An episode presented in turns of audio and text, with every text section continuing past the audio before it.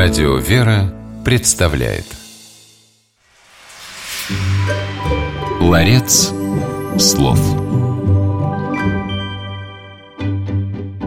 Лень и праздность христианством осуждаются как вредные и крайне опасные страсти. Они порабощают человека, направляют его в губительную сторону. Ветхозаветный автор Иисус, сын Сирахов, пишет «Праздность научила многому худому».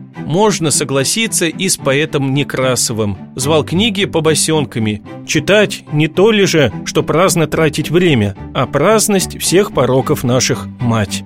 Празднолюбцев христианство никогда не одобряло. Однако же некоторые церковнославянские тексты о празднолюбцах говорят вполне положительно. В чем же причина? Будем разбираться.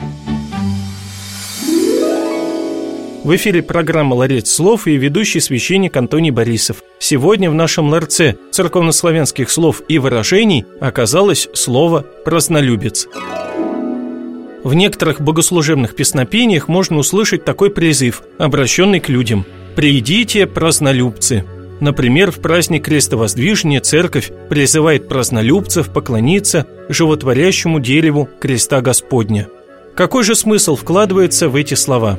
Естественно, речь здесь не идет о лентяях или тунеядцах. Празднолюбцем в церковнославянских текстах именуется почитатель церковных праздников, человек, который относится к ним с благоговением и любовью. Надо сказать, речь идет о другой культуре отдыха. У наших предков выходные совпадали с днями церковных праздников, и начинались они с посещения богослужения.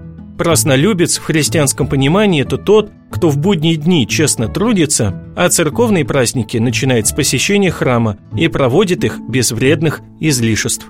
Итак, запомним, что церковнославянское слово «празднолюбец» в переводе на русский означает «почитатель церковных праздников».